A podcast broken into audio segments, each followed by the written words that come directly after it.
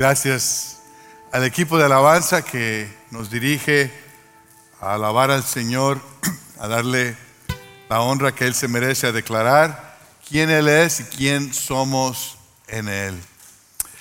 Pues ah, estoy de regreso por primera vez desde el 19 de septiembre y pues oficialmente, aunque muchos de ustedes ya saben o conocen la situación, el 19 de septiembre la Junta Ejecutiva de la Convención Bautista General de Texas, o Texas Baptist, votó para extenderme el llamado como director ejecutivo ah, de dicha convención.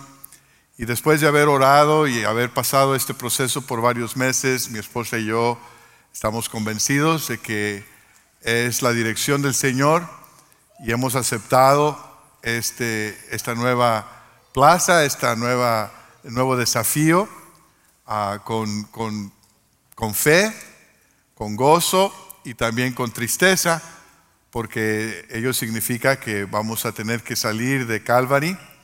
Ah, así que hoy les anuncio oficialmente que estoy renunciando como pastor general de Calvary y estaré con ustedes el resto de este mes, el, día 29 de octubre.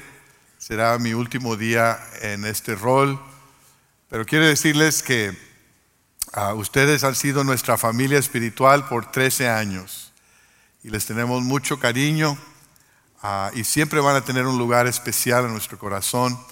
Les agradecemos por la oportunidad que nos han brindado de ministrar, de trabajar entre ustedes. Y estamos convencidos de que Dios, la mano de Dios está sobre esta iglesia y sobre esta obra.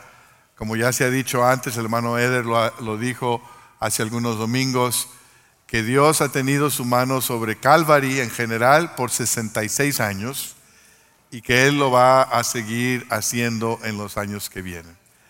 Que entre ustedes hay líderes de alto calibre, hay un equipo pastoral ah, muy dotado, muy bendecido. El, equipo de búsqueda para pastor del Ministerio en Español ya está finalizando ah, todo para que el próximo domingo, con el favor de Dios, anuncien el candidato. ¿Está lista, hermana Carla, para ese anuncio? ¿Sí? Ah, la presidenta del comité y ustedes van a tener la oportunidad de considerar y de votar. Así que es un momento muy especial para el Ministerio en Español y la venida de un siervo que eh, con el favor de Dios estará con ustedes, así como también el resto del equipo pastoral.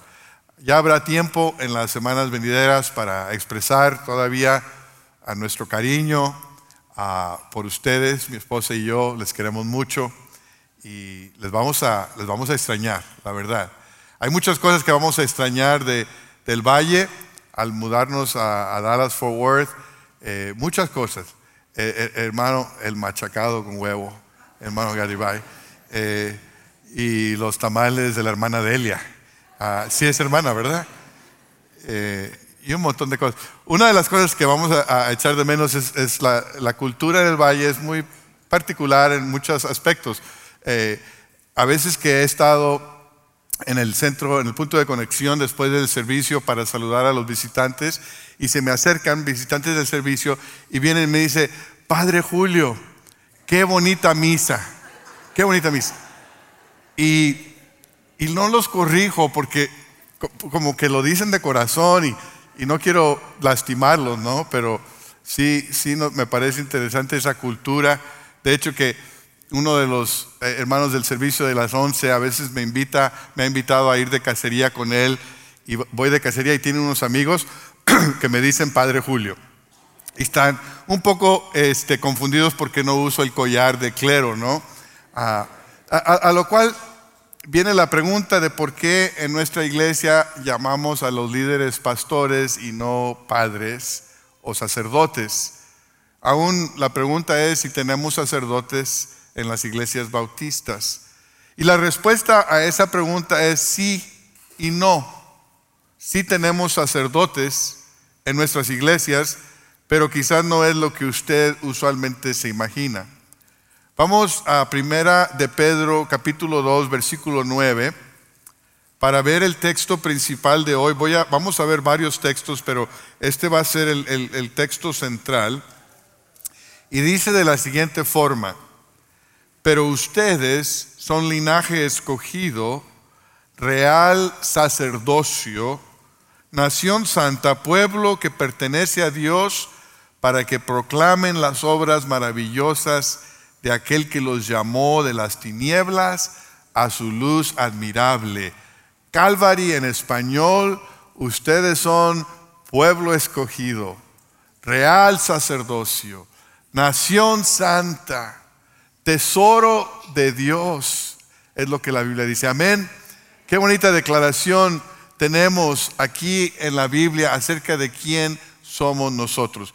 Y hay muchas cosas que pudiéramos decir acerca de estas designaciones para el pueblo de Dios, para la iglesia, pero quisiera enfocarme en esa parte donde dice en, el versículo 9 que somos real sacerdocio, real sacerdocio.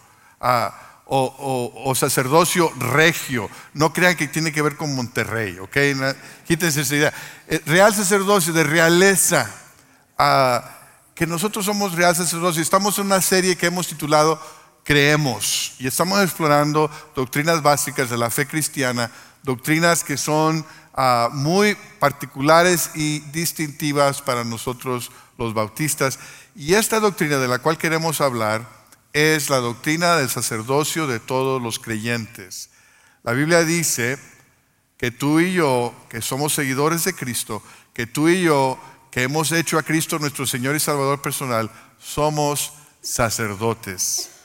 Y, esta doctrina viene como resultado de la reforma protestante, ah, pero los bautistas no solamente adoptaron esta doctrina, sino que han avanzado en las implicaciones de la doctrina. Y aunque no vamos a tener tiempo para cubrir todo ello, sí quiero hablar de algunas cosas bien esenciales con ustedes.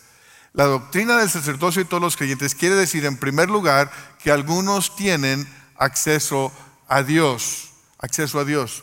Ustedes quizás sabrán que en nuestra casa nos gusta ver el fútbol americano a nivel universitario y es una casa dividida, porque la mitad de nosotros somos fans de Baylor y la mitad de UT Austin o Texas. Ah, así que tenemos esa tradición de ir al juego de Baylor, Texas, una vez al año mi esposa y mi hijo Steven se ponen una camiseta anaranjada y Rachel y Brooke y yo nos ponemos una verde porque es el equipo al que vamos, ¿no? Y, ah, y, eso lo hemos hecho ya por varios años, pero este año la presidenta de la Universidad de Baylor nos extendió la invitación ah, de pasar al, al suite ejecutivo o presidencial del estadio. Y pues cuando me invitó dije, déjame pensarlo. No, no se crea. No, no, no, nos invitó y dijimos, sí, nos gustaría ir. Gracias a Dios que Steven y Mónica no se pusieron la camiseta naranjada, se portaron bien. Ah, pero teníamos un pase allí en el móvil que nos dejó estacionarnos en un lugar bien cerquita, en lugar de caminar dos horas.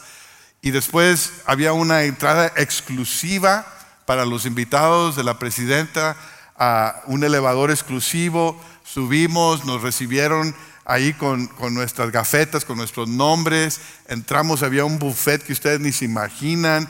Y estaba, pero la, la cosa fenomenal. Y dije yo, qué interesante que no todos tienen acceso a este lugar. Algunos que no se imaginan. Algunos del personal que han sido del personal de esta iglesia estaban en el estadio. Ah, no voy a decir sus nombres porque después Frankie y Rolando me van a decir que por qué dije sus nombres. les dije, oye, se ven muy chiquitos allá abajo, ¿no? Eh, pero no todos tienen acceso. El sacerdocio tiene que ver con acceso. Dios establece el sacerdocio en el Antiguo Testamento para hablar del acceso a Él como un Dios santo y como un pueblo pecaminoso puede acercarse a Él. Los sacerdotes en el Antiguo Testamento eran descendientes de Aarón, había instrucciones muy específicas de su vestimenta, desde, desde la ropa interior hasta la ropa exterior. Cada parte de la vestimenta tenía un simbolismo y tenía que seguirse al pie de la letra. Tenían instrucciones acerca de rituales de, preparación, de, limpieza, de purificarse y de ofrecer sacrificios. Cada día había sacrificios especiales para las fiestas especiales.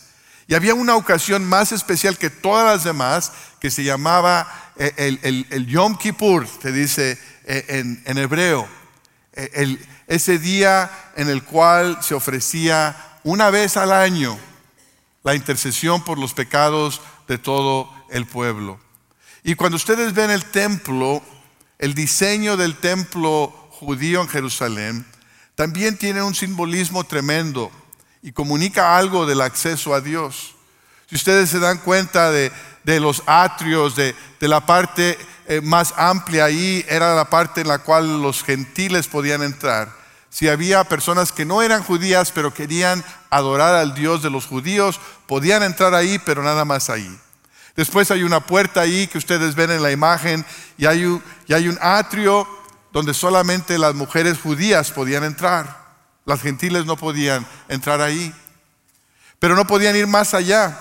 Detrás de esa puerta solamente podían entrar los hombres judíos. Y ahí estaban más cerca del altar, más cerca de la presencia de Dios, pero hasta ahí. Y más adentro estaba el atrio donde estaba el altar y donde entraban los sacerdotes, los levitas para ministrar, para ofrecer sacrificios.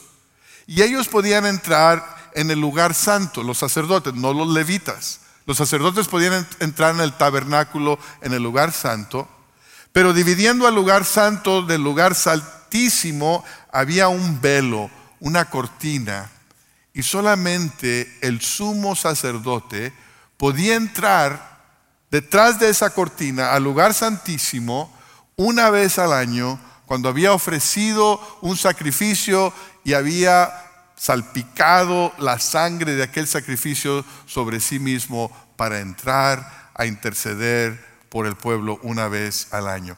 Este sistema de sacrificios, de sacerdocio, de funciones, de divisiones en el templo, todo comunicaba al pueblo de Israel que Dios es santo y que un pueblo pecaminoso no puede acercarse a Él a menos de que haya una provisión correcta, a menos de que haya un sacerdocio correcto.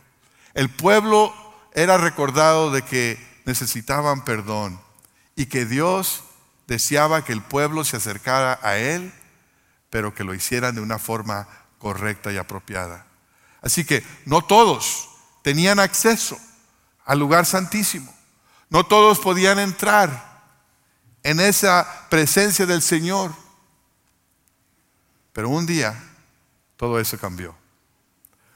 Un día ese Dios santo se hizo hombre en la persona de Cristo y vivió una vida sin pecado. La vida que el pueblo de Dios no pudo vivir. La vida que tú y yo no hemos podido vivir.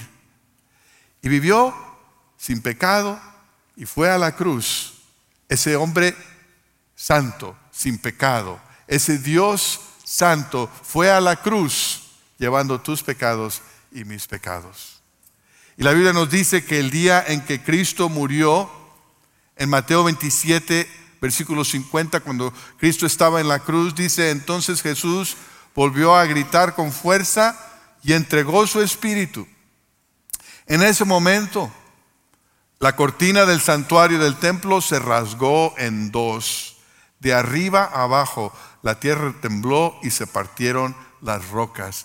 No fue coincidencia, no fue accidente que el velo que dividía el lugar santísimo del resto del templo se hubiera rasgado. Lo que sucedió fue que el sumo sacerdote perfecto que es Cristo entró en el lugar santísimo una vez por todas. Que el sacerdocio estaba apuntando a la realidad del sumo sacerdote que es Cristo. Que los sacrificios del Antiguo Testamento estaban apuntando a la realidad que es Cristo el sacrificio perfecto. Como sacerdote y sacrificio perfecto entra en el lugar santísimo y abre la cortina para que tú y yo podamos entrar al lugar santísimo, a la presencia de un Dios santo y vivo por la sangre de Cristo. No solamente se rasgó la cortina del templo, sino que se derrumbaron las paredes de aquel lugar también. Fíjense lo que dice Efesios 2, capítulo, capítulo 2, versículo 14. Dice, porque Cristo es nuestra paz. De los dos pueblos ha hecho uno solo, derribando mediante su sacrificio el muro de enemistad que nos separaba, pues anuló la ley con sus mandamientos y requisitos.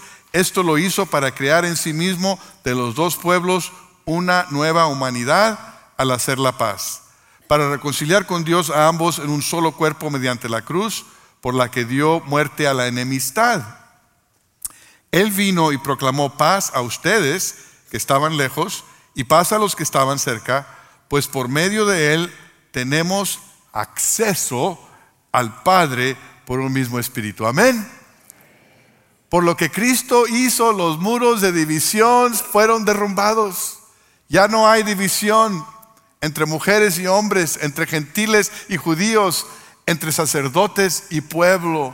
Más que, la etnicidad, más que el género, más que la ordenación, lo que cuenta es que ahora somos una nueva humanidad en Cristo. Y tenemos entrada al lugar santísimo, a la presencia de un Dios santo. Por lo que Cristo hizo en la cruz, si tú has confiado en Él, Tú puedes entrar en la presencia del lugar santísimo de la misma forma que los sumos sacerdotes del Antiguo Testamento lo hicieron. Qué cosa tan tremenda. El sacerdocio de todos los creyentes quiere decir que tenemos acceso a un Dios santo. También quiere decir que todos somos ministros bajo Cristo. El Nuevo Testamento no nos presenta un sistema de sacerdocio donde hay vestimentas especiales, donde hay un altar para sacrificios. Porque una vez que Cristo es nuestro sumo sacerdote, ahora ya todos somos sacerdotes. Todos los creyentes somos ministros. Y es algo que a veces todavía no hemos aceptado completamente. En el Antiguo Testamento había una división entre el sacerdocio y el pueblo, entre las mujeres y los hombres, entre los judíos y los gentiles había una jerarquía. A veces los fresas dicen, hay niveles, hay niveles. Yo acá y tú acá. Pues sabes qué, en Cristo no hay niveles. No hay niveles, no hay jerarquía. En Cristo somos una nueva humanidad, todos hijos de Dios y Él nuestro Padre. Él quitó la jerarquía del sistema. Fíjese lo que dice Gálatas 3, 26.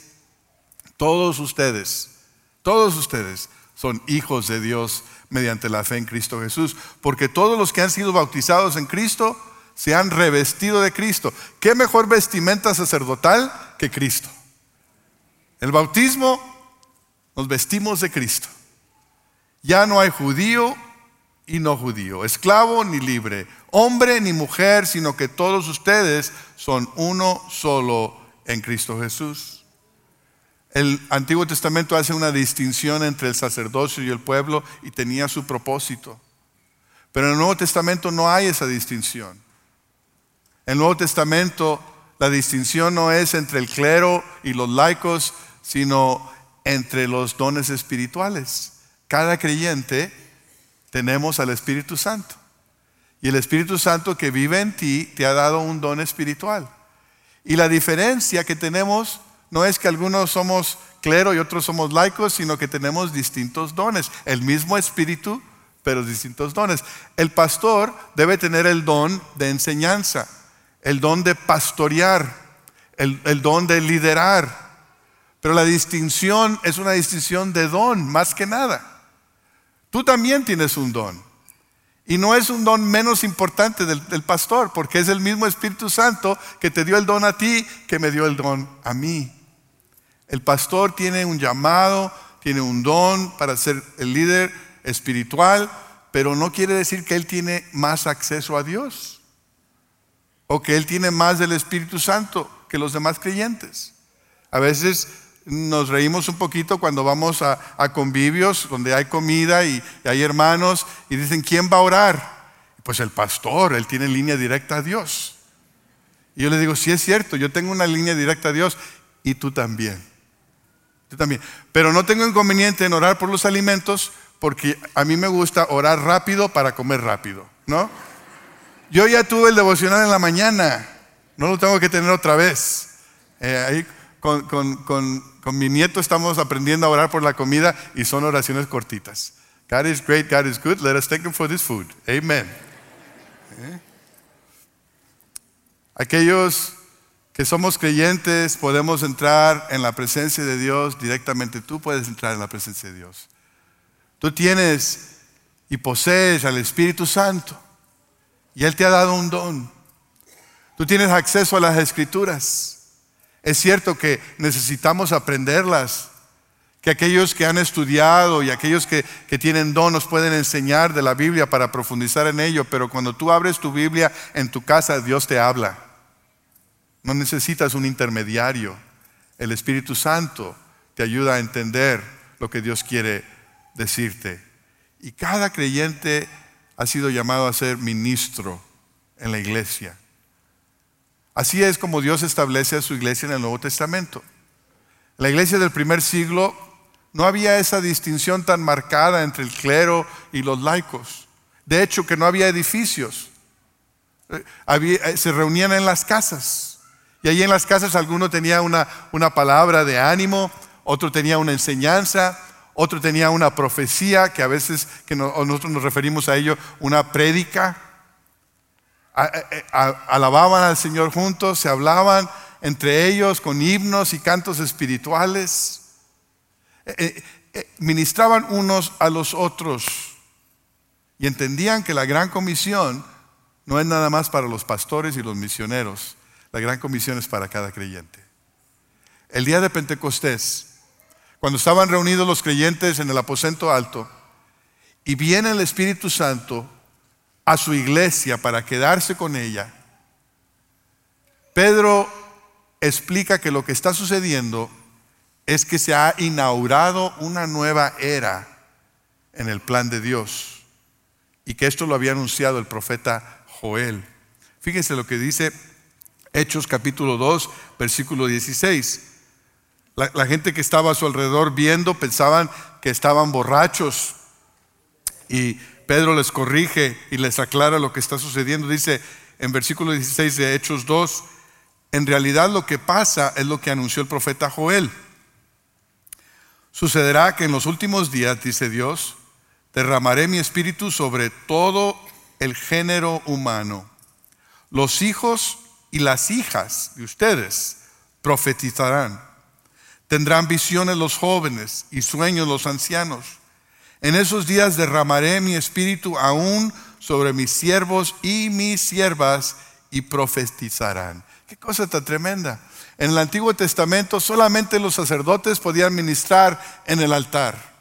Solamente los profetas podían declarar la palabra de Dios en aquel momento en el que el Espíritu Santo les ungía y después los dejaba.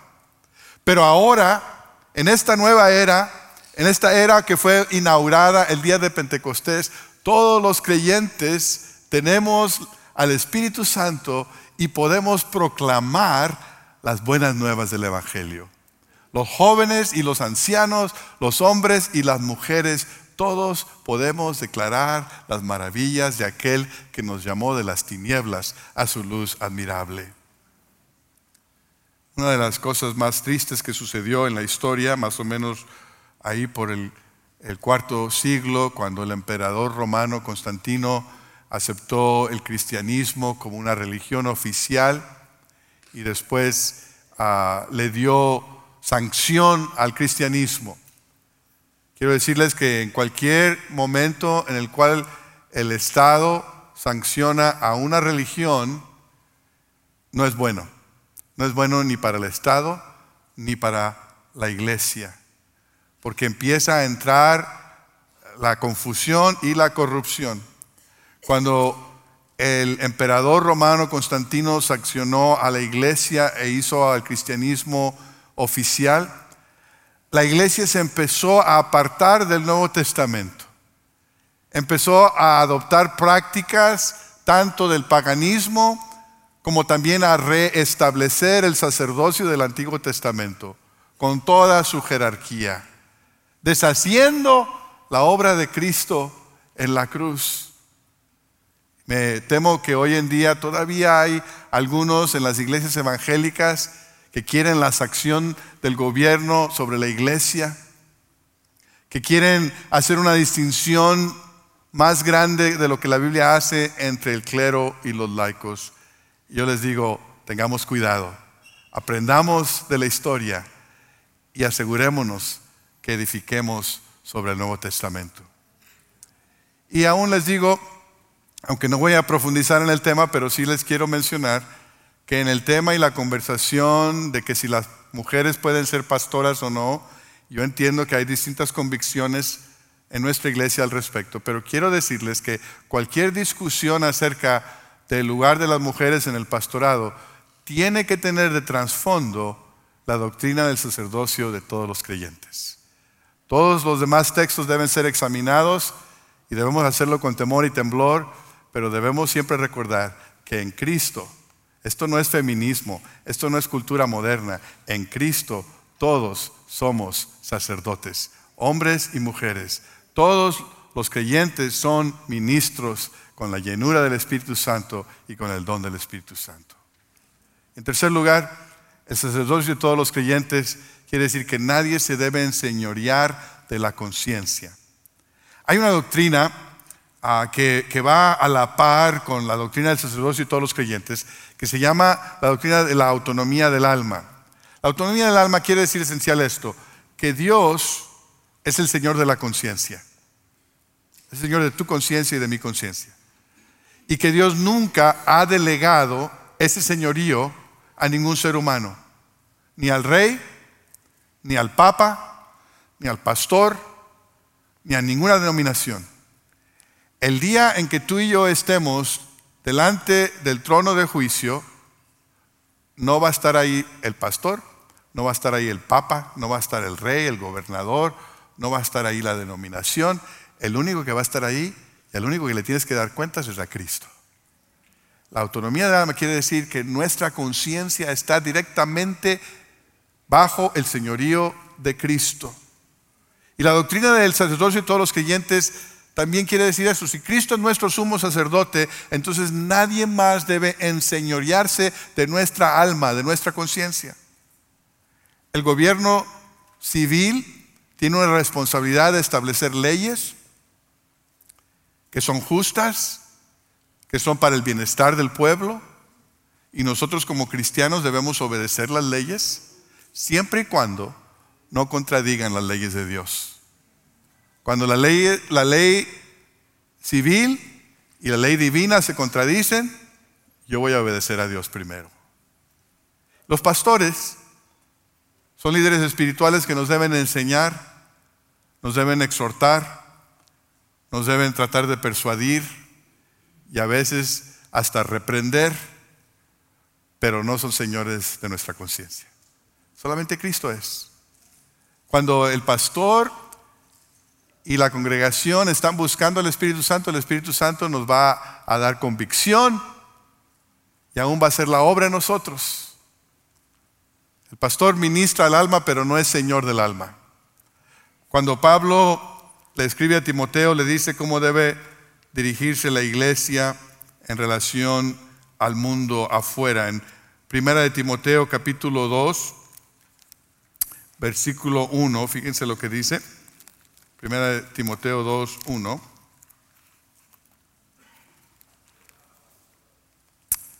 Dice así que recomiendo ante todo que se hagan plegarias, oraciones, súplicas y acciones de gracias por todos, especialmente por los gobernantes y por todas las autoridades, para que tengamos paz y tranquilidad y llevemos una vida piadosa y digna.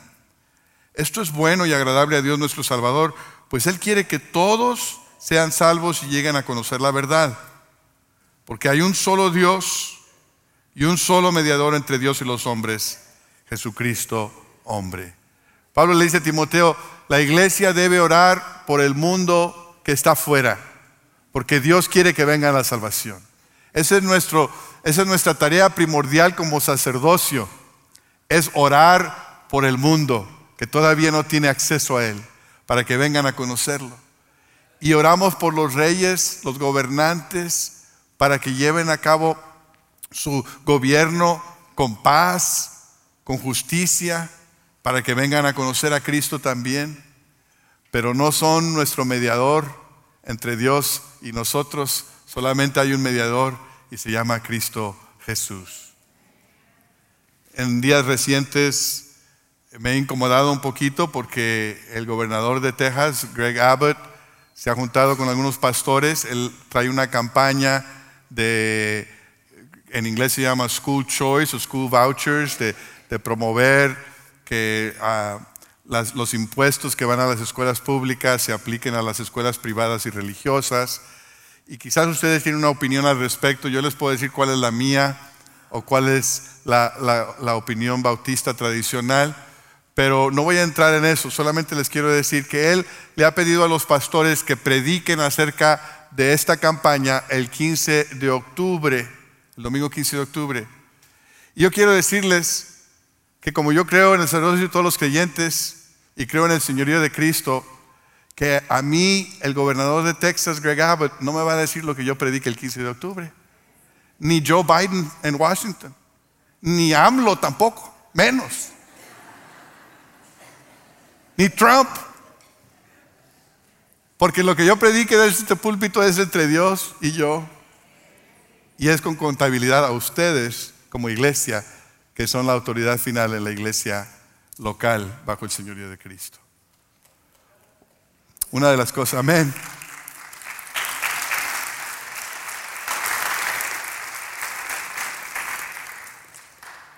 Una de las cosas que más gusto nos da el ministerio aquí en el Valle es lo que se, se da en el Centro Estudiantil Bautista de la Universidad ah, de Texas, Rio Grande Valley.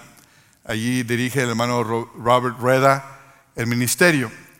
Y hace poco puso una fotografía en Facebook, ah, y eso sucede frecuentemente, de un grupo de estudiantes que están bautizando a otros estudiantes que acaban de hacer una decisión por Cristo. Quizás ustedes puedan identificar del grupo, algunos de ellos vienen a nuestra iglesia, no todos. Pero lo que quiero que noten más que nada es que de todo ese grupo, el único, el único que está ordenado es el hermano Roberto Rueda. Todos los demás son estudiantes, son, vamos a decir, laicos, ¿verdad? Pero todos ellos entienden que la gran comisión es para ellos. Comparten a Cristo, bautizan a los nuevos creyentes, los disipulan, sirven en el plantel de su universidad, porque entienden que el sacerdocio de todos los creyentes se aplica a ellos, con todos los privilegios y responsabilidades. Yo también te recuerdo a ti que tú eres un sacerdote, una sacerdotisa bajo el señorío de Cristo. Calvary, ustedes son pueblo escogido, ustedes son nación santa, ustedes son un sacerdocio real y les invito a que vivan en toda la plenitud de lo que eso significa. Amén. Vamos a orar.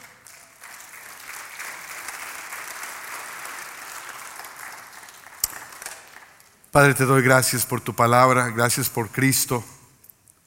Gracias, Señor, por lo que Él hizo por nosotros en la cruz. Y ahora, al responder a tu palabra, pedimos que tu Espíritu Santo nos dé convicción para hacer los compromisos que necesitamos hacer, para preparar nuestro corazón para la cena del Señor. Que tú examines nuestro corazón y podamos confesar cualquier pecado que no ha sido confesado. Y que tú estés aquí en medio de nosotros, en esa presencia, y que no, Señor, lo tomemos por desapercibido. Qué gran privilegio es que este lugar, porque tu pueblo está reunido aquí en el nombre de Cristo, este lugar se convierte en el lugar santísimo, donde estamos delante de ti.